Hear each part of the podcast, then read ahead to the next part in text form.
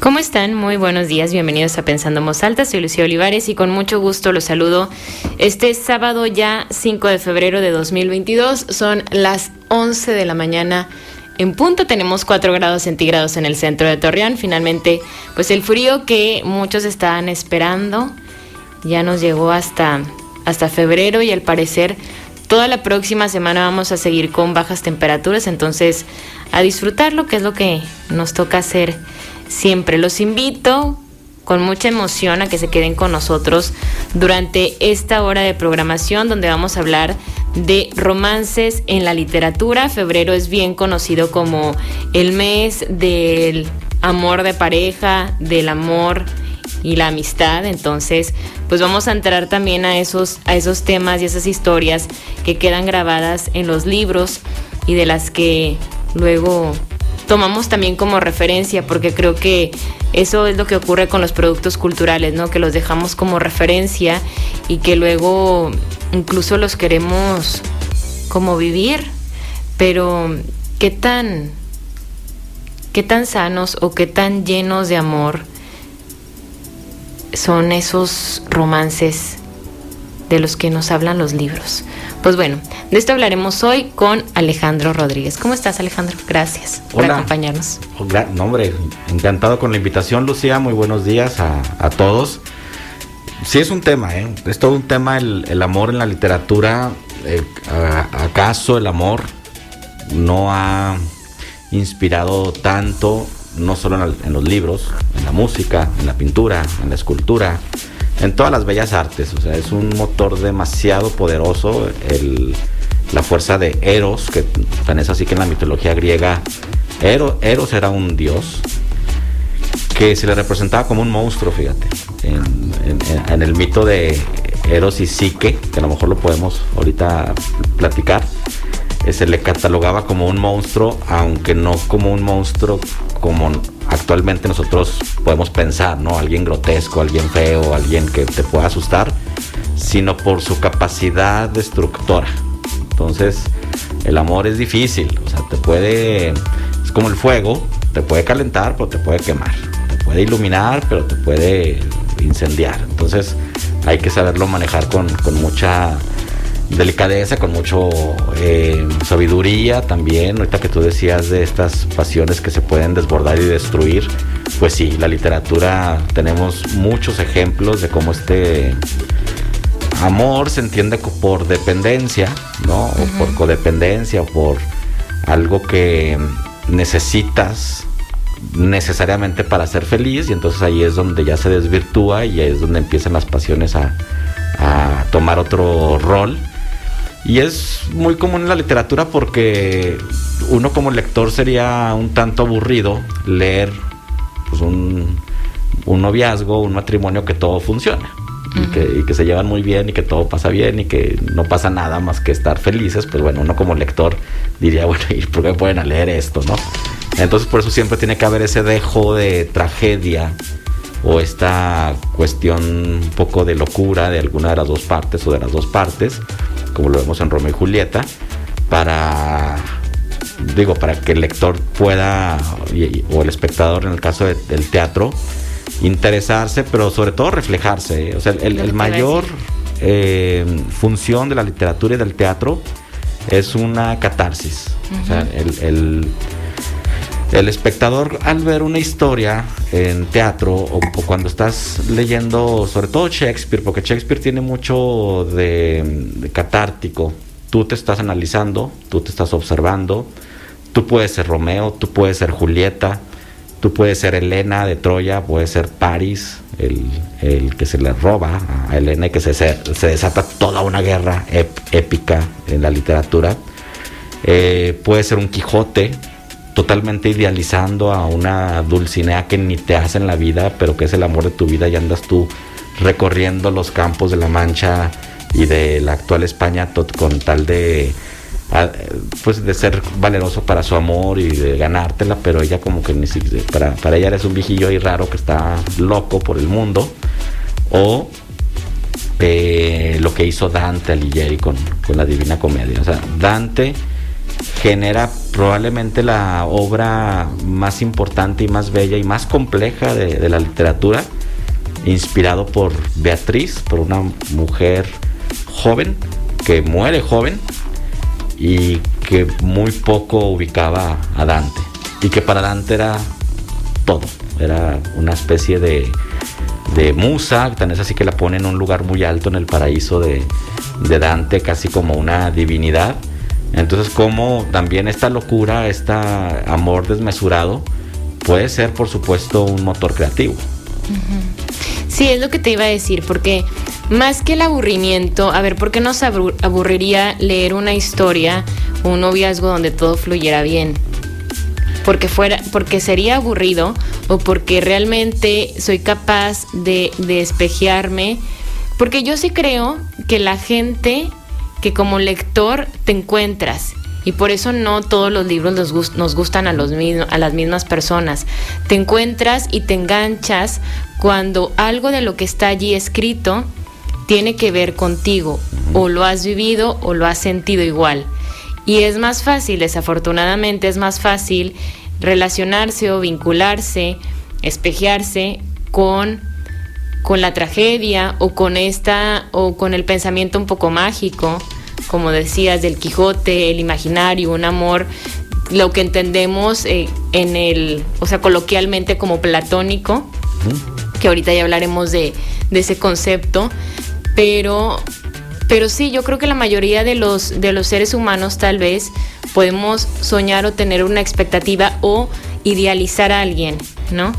Que es algo que nos ocurre a muchos, o sea, tener idealizado y creer que el amor es eso, es como algo muy aspiracional, algo a lo que todos quisiéramos llegar y que lo vamos confundiendo, lo hemos ido confundiendo en el momento en que ya tienes una relación con, la dependencia, porque el amor, ahorita lo decías, es, peligroso, es, es también es, fuego y te puede quemar, pero es lo que hemos aprendido con, con la experiencia de que el amor tiene momentos de mucho júbilo, de mucha alegría, de pues sí, de emociones muy lindas, pero también tiende a, la tragedia o, que esa emoción tiende a bajar y tiende a destruirte. Pero me parece que es el amor mal entendido y mal vivido. De acuerdo. Y de eso nos van hablando muchos de los libros. ¿Por qué? Porque al final de cuentas es la experiencia humana reflejada, ¿no? Contada. Y, y desde allí como, desde allí podemos partir. Pero sí, definitivamente, ahorita antes de, justo antes de entrar al programa, yo decía, a ver, ¿qué es lo que nos, que nos pasa? Que nos enganchan mucho estas historias dispares, donde hay quien tiene como cierto dominio sobre el otro y que pensamos tal vez mágicamente que en algún momento todo va a, lograrse y va a embonar. Que eso pasa también con muchas historias, ¿no? que, que se trata de todos los inconvenientes que tienen dos personajes para poder estar juntos, porque la situación económica es diferente, porque las edades no son las mismas, porque él se tiene que ir a la guerra o porque tiene que ir a solucionar algún asunto muy lejos de esa persona y que tienen que esperar y que tienen que ser pacientes y que tienen que luchar y que tienen que ir contracorriente y que tienen que ir em, como silenciando a las personas que están a su alrededor y que después de mucho tiempo pues ya pueden ir logrando ese amor. Y tal vez nos está dando falsas expectativas de lo que podría ser como en nuestro caso. ¿No crees? Bueno, totalmente, totalmente. Todas las historias de la literatura y hasta las películas actuales del siglo XX, XXI en Hollywood, en Disney, lo que te relatan es el, momento del encuentro primario, o sea, el, enamoramiento físico. Y si no hay enamoramiento físico, eso que tú decías hace es la química, ¿no? esa química, O, esa déjame la conquisto y al final sí la conquisto, o, ella lo conquista este momento pasional, romántico que, definitivamente existe, es este clímax en el amor en el que estás pues muy entusiasmado con tu pareja y que simplemente hay un erotismo desbordante. y puede culminar en un matrimonio o en un este que se van a vivir juntos y felices para siempre y hasta ahí llegan las historias ¿eh? o sea que, pero que sigue después por eso a veces las segundas partes son muy malas cuando, son terribles sí la mayoría cuando tienen ya hijitos o cuando están así porque porque se pierden esos ingredientes. Digo, vienen otros que también son muy interesantes sobre, sobre el matrimonio. Pero fíjate que esa, ese, esos temas ya son muy de siglo XX, antes no los tocaron. Eh, quizá Hemingway, Scott Fitzgerald son los que hablan mucho de esta relación de, pareja. Jane Austen no lo haría, ¿no? Eh, la, gran romántica de la literatura inglesa, con orgullo y prejuicio, Emma, sensatez y sentimientos, es este cortejo. Una gran pluma, Jane Austen, ¿eh? o sea, léanla. Jane Austen no, no, no pasa de moda, una gran escritora, pero, pero sí es esta búsqueda de casarse bien, ¿no? O sea, dentro del entorno cultural inglés del siglo XVIII, estar bien casadita era estar con... Siguen haciendo, escribiendo historias y haciendo series de eso, casarse bien. Sí, lo hay que preguntar filosóficamente tenemos que hacer lo que es casarse bien, con alguien que te quiere, que te respeta y que, te va a hacer compañía. Alguien que te mantenga y que te que mantenga tu estatus o, lo eleve, ¿no? Exacto, que, que, ahí es ese concepto. La verdad es que tendría que tener apellido, tierras y una cierta eh, burguesía aristocrática. Eh, pero sí, llega la culminación, llega la boda, llega al final feliz y ya no habla de, lo de después. Insisto, esto es más del siglo XX, cuando...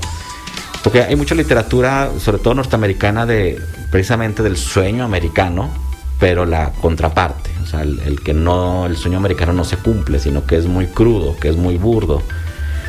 Yo no digo y para nada lo diría nunca que, el amor no exista, porque por supuesto que existe, este, no, no es mi punto en este sentido, pero sí que, que lo que nos, el, artista, sobre todo clásico, y, que a lo mejor vamos a hablar aquí, habla de porque luego los psicólogos dicen, bueno, es que el amor se divide en, un, amor filial, ¿no? El que tienes para tu familia, para tus hijos, para tus padres, para tus, hermanos. El amor eh, erótico, que es el que tienes para, para tu pareja. Y el ágape, digamos así se le llama, que es el amor que tienes hacia las cosas, hacia, en mi caso la lectura, la música, el cine, salir a caminar, cositas así, pero que, que, sí realmente sientes un amor por, por esas actividades. Entonces, eh, quiero decir que el amor no se mete nada más en una actividad, es, muy diverso, pero en el caso del amor erótico o el amor pasional, que es el que estamos hablando aquí, el, mayor ejemplo creo yo es Romeo y Julieta. Y vaya que es raro porque no es de las grandes obras de Shakespeare. ¿eh? O sea, si, si pudiéramos hablar con mi mejor amigo William, que ya no hay forma de hablar con él más que leyéndolo, y los grandes eh, pues lectores o, críticos de Shakespeare a Romeo y Julieta lo tienen, no sé, digamos de las 60 obras de teatro de Shakespeare en el lugar 14, 15, o sea, es muy abajo. Pero ¿de qué es el gran ejemplo Romeo y Julieta? De cómo el amor desbordado termina en tragedia. Mm. O sea, el, amor hay, que equilibrarlo. Hay que, o sea, no, no puede ser todo pasión. Con ellos era todo pasión no había eh, una... Pero no fue tal vez una pasión inmadura, porque eran unos niños, ¿no? Sí, eran de 14, 15 años. Era una, una, pasión que no se pudo manejar como los, los niños que eran por esa misma inmadurez. ¿No será un poco como se dice de, de, los artistas o de los, sí, de los pubertos o de los niños que de repente, boom, tienen, obtienen un éxito impresionante, increíble y que ya no saben qué hacer con, con tanto? O sea, el problema allí será el éxito en sí mismo o lo manejas. A mí me parece que es más cómo lo manejas. Sí. Que no lo mane no, no o sea, no lo van a manejar de la misma manera una persona que ya tenga cierta madurez, que ya ha tenido otras experiencias. Y a lo mejor por lo mismo, digo, la pasión es algo que se siente. Y lo que sentimos lo podemos ir encauzando. ¿No? Sí, sí, sí, de acuerdo. Sí, en este caso son dos familias, insisto, de, Shakespeare, si lo quieren empezar a leer, está bien por Romeo y Julieta, pero hay que llegar al Rey Lear y hay que llegar a Hamlet y a Macbeth. Y sobre todo esas son las grandes tragedias de Shakespeare. Son así las que tienen varias lecturas y que son demasiado profundas. Romeo y Julieta se volvió muy famoso en el siglo XVIII precisamente, dos siglos después de ser escrita porque estaba el movimiento del romanticismo. O sea, era, se puso de moda morir por amor morir por enfermedad en cuanto a que lo extraño tanto que ya me enfermé, ya me dio tuberculosis, se, puso de moda morir joven por desamor, vemos a, en, Goethe el joven Werther. Eh, entonces eh, eh, los pintores que empezaron a, leer Romeo y Julieta dijeron, claro, esto es lo que queremos nosotros transmitir. La poesía de Emily Dickinson trata de eso, de, necesito morir joven porque no tengo a, a mi pareja, etcétera. Entonces, no Emily Dickinson en ese sentido de la pareja, porque ella fue muy solitaria y fue alguien muy eh, autosuficiente, pero sí estaba muy enamorada de la muerte, de, la oscuridad, del más allá, del no estar en, lo productivo, en la luz, en, lo funcional. Eh, es el romanticismo como tal. Entonces, eh, Romeo y Julieta, pues lo conocemos, son dos familias, los Montesco, los Capuleto, que se odian a más no poder, son una familia de Verona, porque luego Shakespeare todas sus historias las, las salpica por toda Europa, es, son raras las que se desarrollan en Londres, este es en, Verona, tenemos el Mercader de Venecia, tenemos a Hamlet en Dinamarca y, así nos vamos, ¿no? están en Verona y fíjate cómo, cómo este arquetipo de Romeo y Julieta se ha seguido repitiendo hay una película que se llama West Side Story, que fue multiganadora de Oscars en, los 70 Steven Spielberg la acaba de hacer este año, está cartelera, acaba de salir, se llama Amor sin barreras. Y es lo mismo, son, son dos tribus urbanas en Nueva York, de unos dominicanos y unos, ahorita no sé qué son los otros, creo que son afroamericanos o, de ahí de Estados Unidos que se odian, pero un miembro de esa tribu y, otra miembro de esa tribu se enamoran. Y es un amor prohibido porque todo el entorno que tienen eh, social y económico pues no les permite estar juntos. Pero por eso eh, eh, esas limitantes, ellos mismos se van enamorando más del otro, de la otra edad. Sí, y no te enamoras más también, yo creo. Digo, y, con esta, con esta pregunta nos vamos a ir a, a la pausa porque es algo que se repite mucho.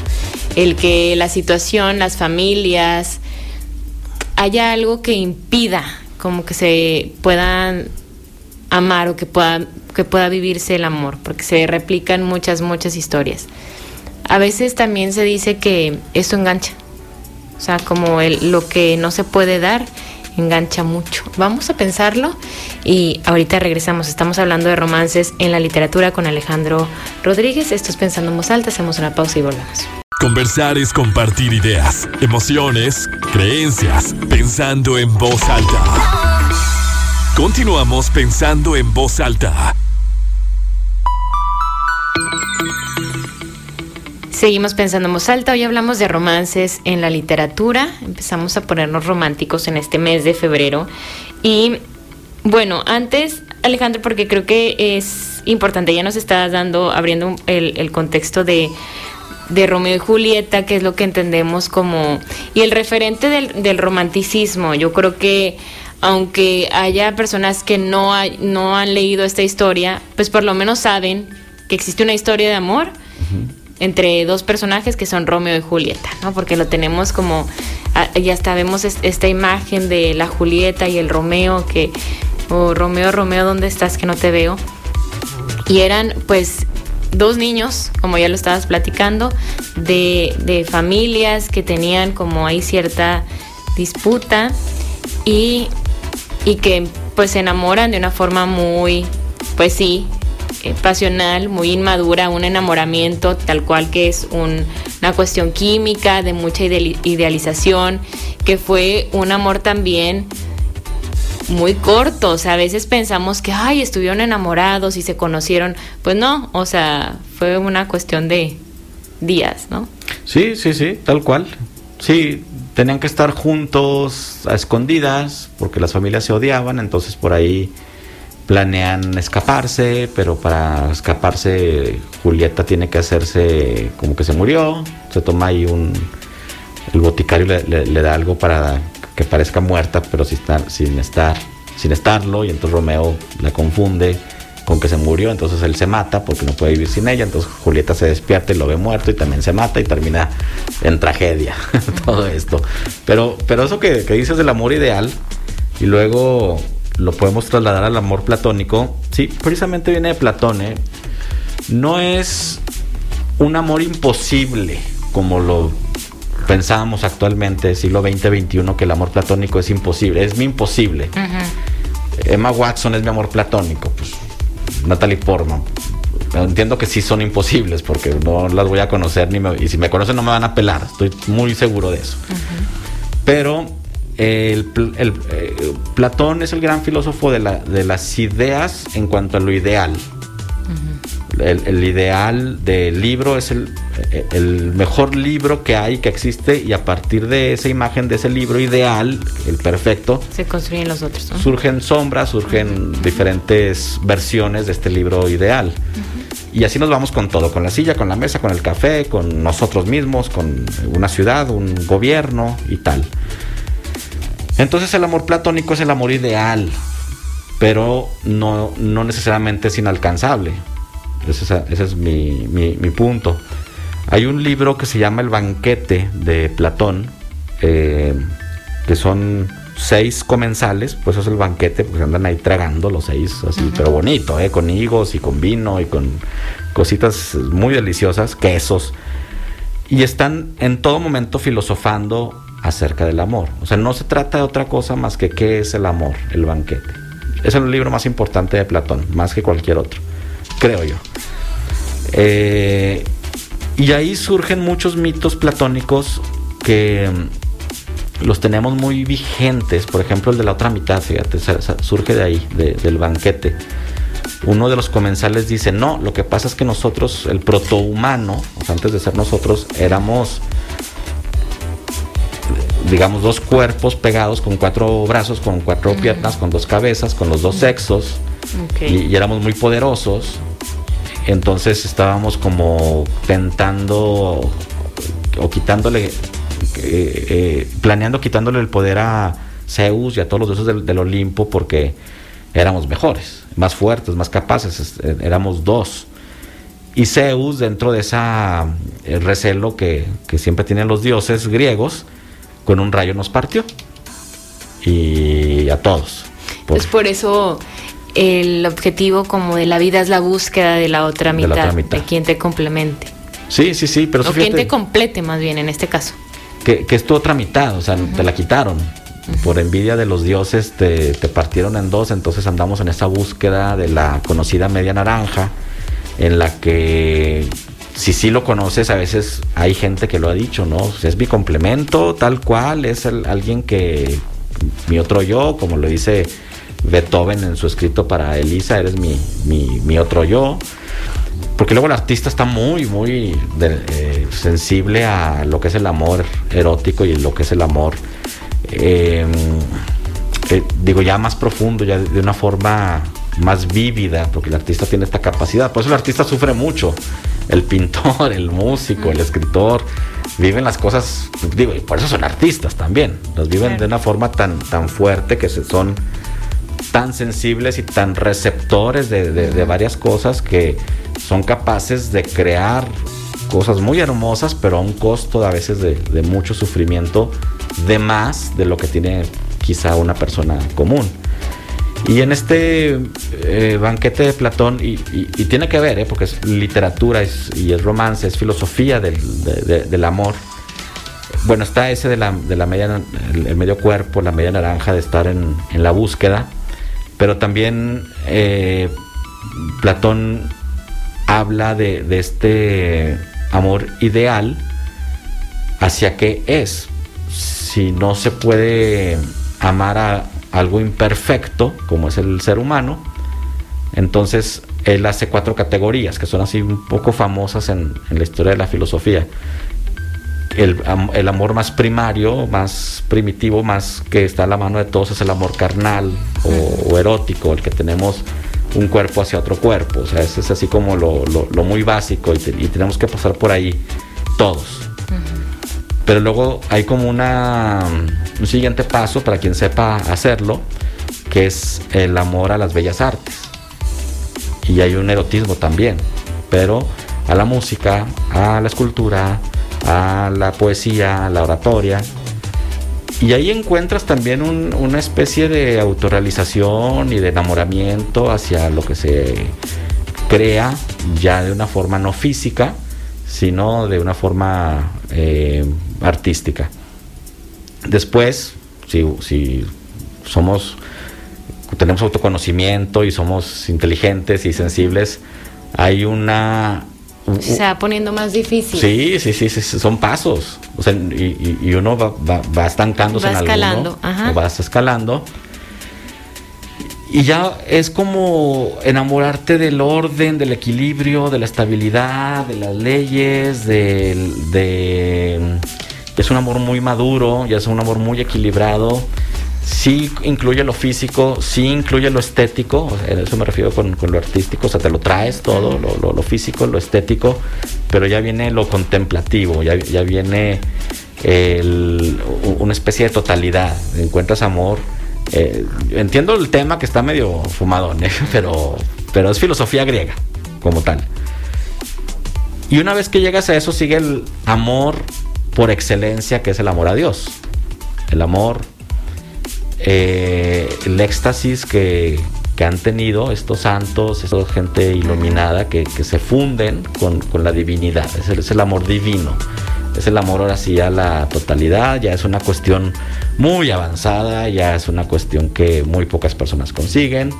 Pero es como, y él lo dice así, es como esa gota de agua que regresa al océano. esa fundición.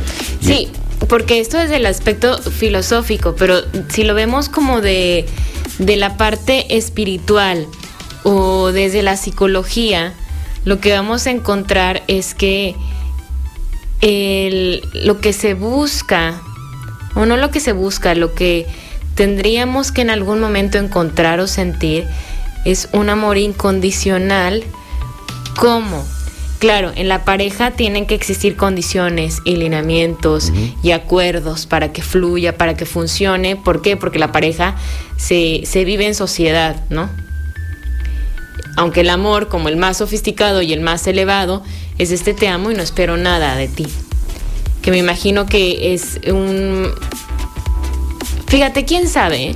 Yo tendría mis grandes dudas y bueno, tal vez lo que diga esté como muy fuera de, lo políticamente correcto en cuanto a la religión se refiere, pero yo creo que como seres humanos podemos amar mucho a Dios, pero siempre estamos esperando algo de Él. Digo, ustedes que nos están escuchando, díganme si no, porque entonces, ¿por qué recorrimos siempre a Él con, competiciones? ¿No? O sacrificios. Te doy esto a cambio de que tú me ayudes. O voy a la iglesia y pido y pido y lloro y lloro y lloro y por lo general eh, me atrevo a decir que la mayor de las veces que estamos allí frente a un altar o que estamos en nuestra casa rezando, no estamos agradeciendo, muy probablemente estamos pidiendo. Muy cierto. Y, y cuando pedimos y cuando no recibimos lo que pedimos, nos enojamos. Y eso no, se, eso no habla de un, de un amor incondicional, ni de una fe, que es de lo que se supone que se, que se trata y que se nutre la, la religión, sino de un yo sé que cuento contigo, no me dejes aquí abandonado. Y eso pasa porque a veces creo que vamos por, por la vida pidiéndole al otro, ya sea bueno, sobre todo en la pareja, pero puede ser los papás, los amigos, los, o sea, los hermanos, que, te ayuden, ¿no? O sea, es como que te estoy, te estás viendo que me estoy necesitando. Y, y pues eso no es el amor. Digo, claro que las peticiones pueden estar allí, ¿no?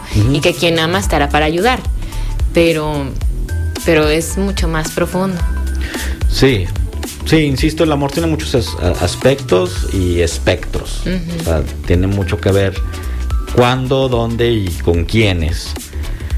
Eh, creo que Platón lo hace muy bien al, dividir estas cuatro etapas de, del amor, un amor muy físico, un amor estético, un amor eh, equilibrado y este amor pues ya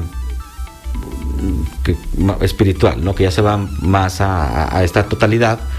Eh, hay ocasiones, y sobre todo la Biblia está plagada de historias de amor y, todas contienen lo que tú acabas de mencionar, el sacrificio. O sea, te estoy sacrificando a ti Dios, y trae la mitología griega, a ti Dios este cordero, este becerrito, este cabrito, porque, y, en ocasiones hijos, conocemos el sacrificio de, Abraham con, con Isaac, que no, no, no, no, llega a culminarse, pero bueno, ya, prácticamente a, nada. Pero también se pide como una prueba, ¿no? Del amor. Sí, son pruebas. Sí, sí, luego hay que ver también de cuál Dios estamos hablando, si el del Antiguo Testamento tardío, o sea, el Yahvé muy, muy primitivo, del Antiguo Testamento un poco más para acá, porque no puedo decir moderno, del Dios de los profetas de los últimos libros del Antiguo Testamento. Te voy a interrumpir, Alex, porque luego nos va a ganar el corte. Ah, pensé que había llegado el obispo que a no.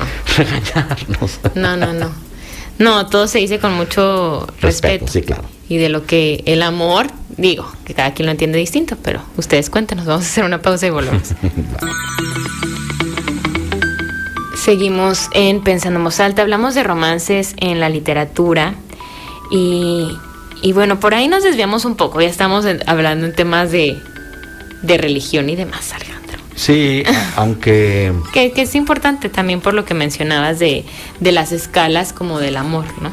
Sí, sí, bueno, primero cuando se hablan de literatura uno se va por otros lados, siempre. Sí.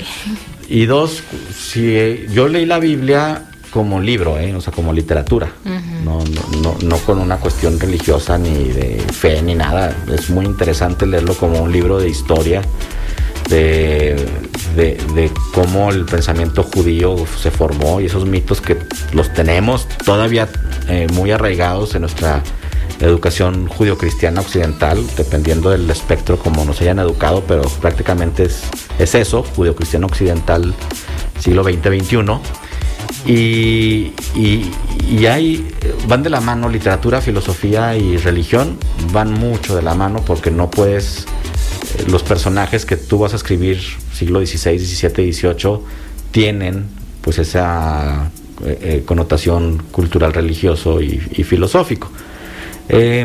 yo sí pienso que este, esta forma de que los protagonistas de diferentes libros que conciben el amor viene totalmente de una estructura grecorromana. O sea, de, ahí venimos los occidentales, de los dioses y héroes griegos y a la vez latinos, romanos, una vez que fueron conquistados los, los griegos.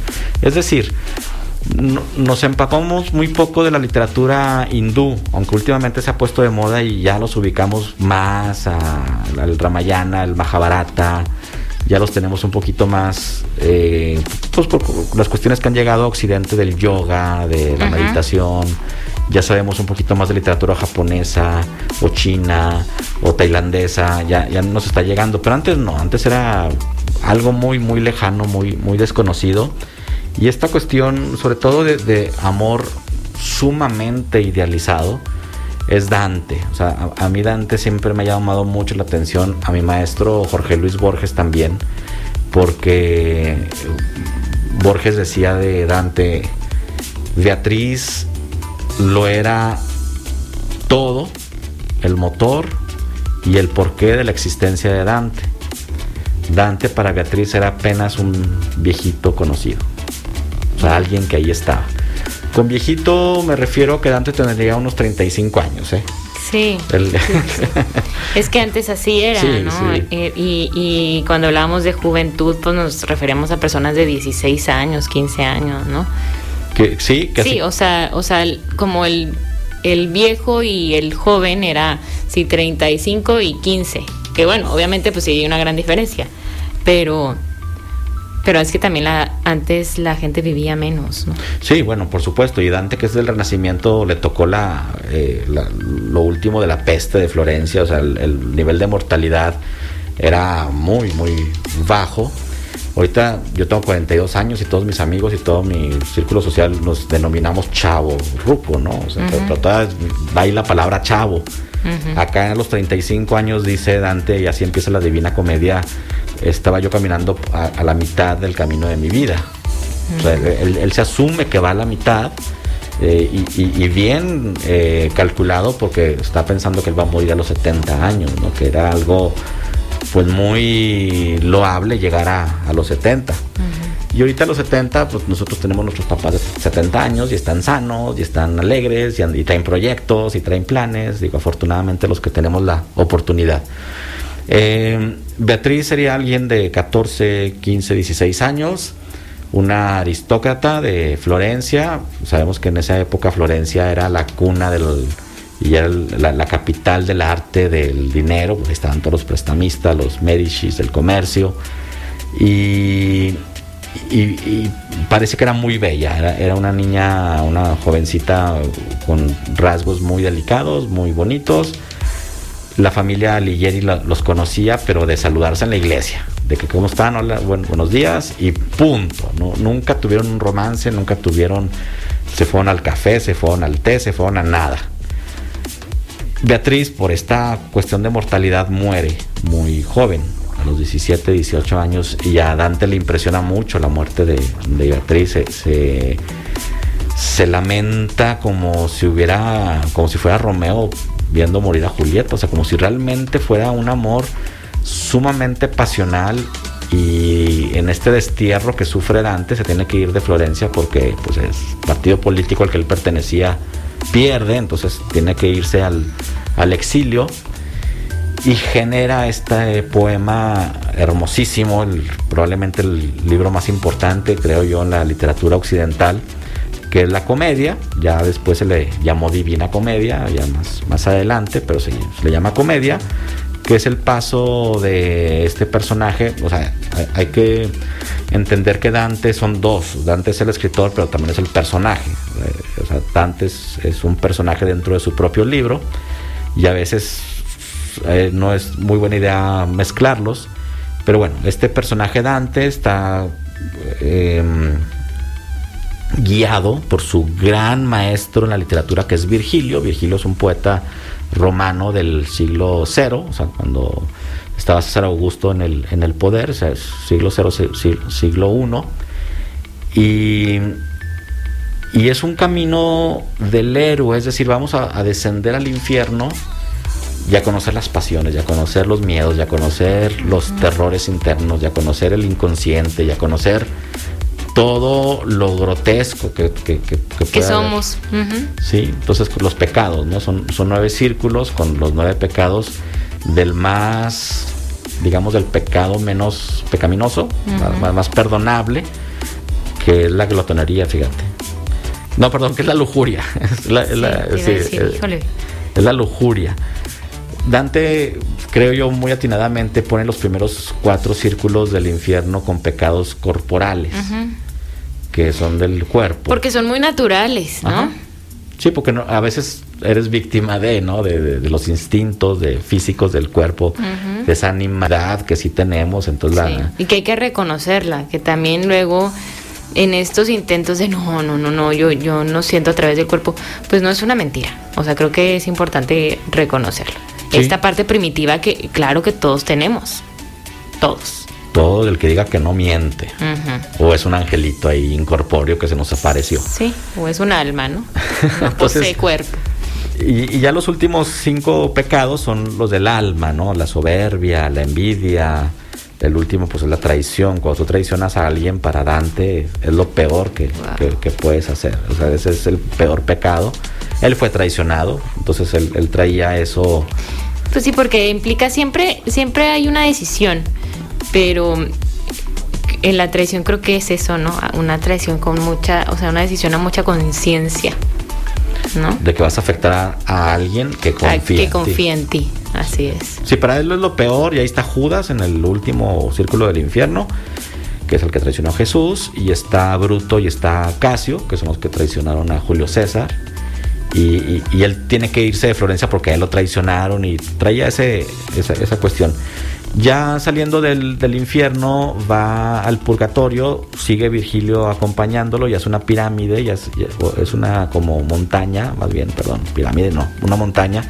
Ya, ya bajaron, ya van subiendo, en el purgatorio pasa un poco lo mismo que en el infierno, pero y a veces está más grave, pero con la esperanza de que algún día vas a salir de ahí. O sea, que vas a purgar tus pecados y que te vas a limpiar y que vas a llegar al, paraíso. No lo hago muy largo. Llegan al paraíso. Virgilio ya no lo puede acompañar porque él es un. Eh, el primer círculo del infierno están. Eh, eh, o, más bien, antes del primer círculo es el. el donde, donde, estaban los no bautizados. A lo mejor no fueron malos. Mm pero estaba Sócrates y estaba Platón y estaba Virgilio, estaban pues la gente que nació antes de Jesús, entonces no los bautizaron y ahí están en el limbo, se les, se les llama. Entonces se tiene que regresar Virgilio al limbo y ahora sí su guía va a ser Beatriz. Y, Beatriz... Por esa idealización que también tenía de ella. Sí. Híjole, como si no tuviera este, pues sí, como este yin y yang, ¿no? O sea, pues también aquí los pecados, todos. Fíjate que, se, que, que, Dante pone a Beatriz muy a la altura de la Virgen María, ¿eh? Muy. Uy. Pero ¿sabes qué pasa? Que cuando los hombres idealizan tanto a una mujer, hasta este levanté la voz. cuando los hombres idealizan mucho a una mujer al nivel como de la Virgen María, luego son incapaces de, aproximarse. O sea, hay, sí hay personas que prefieren dejar allí como en el atril, así como allí arriba, solo para la observación a, a, personas que ellos solo se han idealizado. Pero a ver, continúa. No, no, es que pasa muchísimo y más en la cultura mexicana, ¿eh? Ajá mucho, o sea. Porque también es como esa asociación y, es como, como se ve muchas veces a la mamá. O sea, como que los hombres piensan que, que su mamá, con todo respeto, ¿eh? que su mamá es, es, virginal y es pura y casta y que no, pues es una mujer también. Eres consecuencia de esa mujer. Lo que dices es bien importante y mucho en la cultura mexicana, este todas las mujeres son pecadoras y son y no valen la pena, menos tu mamá, mi mamá, y por ahí mis hermanas también las incluyen a veces, pero algo así hizo Dante. Eh, Dante es latino, nosotros somos latinos, o sea, eh, hemos eh, absorbido toda esa idealización de, de, la mujer. Dante estaba casado, Dante tenía familia, Dante ¿Cuando conoció a Beatriz? Sí, sí, sí. Sí, o sea, esto es, eh, es muy común también en, en, Todavía se da, pero en, los rasgos de los escritores del Renacimiento para acá, que el escritor esté enamorado de alguien que no es su esposa. O sea, eh, una cosa es la esposa que está en la casa, que es la mamá de mis hijos, que me atiende la casa, que me da de comer y qué tal. Insisto, pensamiento de los escritores de allá, no, no es algo que yo piense. Y otra cosa es el amor de mi vida que acabas de explicar perfectamente. Esa mujer que es mi vecina, que prefiero ni hablarle ni acercarme porque se me puede... Sí, pero me da vida, ¿no? Me emociona saber que existe, que está allí, que, que cruzamos miradas, que, y que con eso es suficiente para que yo tenga un acelere en el corazón.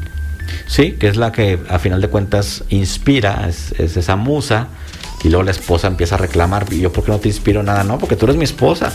Entonces, en el siglo XX. Es otro papel el que tú juegas. Sí.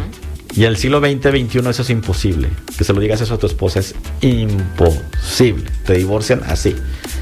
O sea, que, le digas, tú eres mi esposa, pero no eres mi musa, pero tú no me inspiras, pero yo estoy escribiéndole poemas eh, romántico-eróticos a, la hija de nuestro mejor amigo, por decir, porque luego son jovencitas. Pero Alejandro, también creo yo, es que este tema va a ser muy amplio y no vamos a terminar.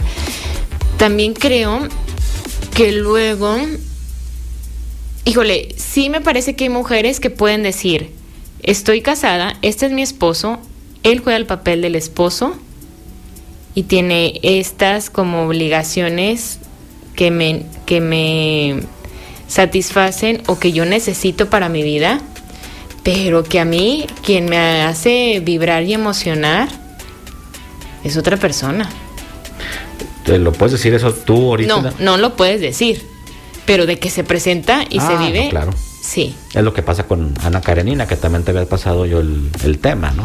¿Por qué? Porque la- el, el matrimonio es una construcción social, como lo decíamos, ¿no? Que tiene, que tiene lineamientos, que tiene estas letras de que, a ver, yo te acompaño, yo como esposa tengo estas obligaciones para ti, tú como esposo tienes estas obligaciones, llegamos a acuerdos, tú haces esto, yo hago esto, eh, tu familia está de acuerdo con, conmigo, yo estoy de acuerdo contigo, eh, yo llevo a los hijos, yo pago esto, yo pago el otro, hacemos equipo, ¿no? O sea, el matrimonio creo que es una construcción como de mucho equipo, pero lo que uno siente, las emociones, o sea, lo, lo que te hace vibrar, eso muchas veces se queda allí, como que regresamos, a lo mejor es esto, esto muy, que puede ser muy primitivo, pues muy humano, que tú puedes seguir sintiendo por muchas personas, aunque te cases con uno.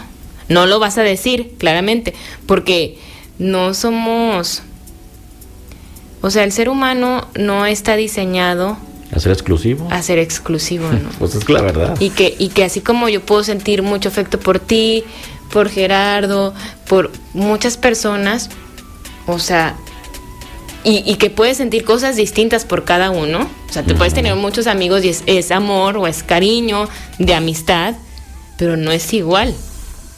O sea, puedes tener la el mismo nivel de confianza tal vez, pero no los quieres igual.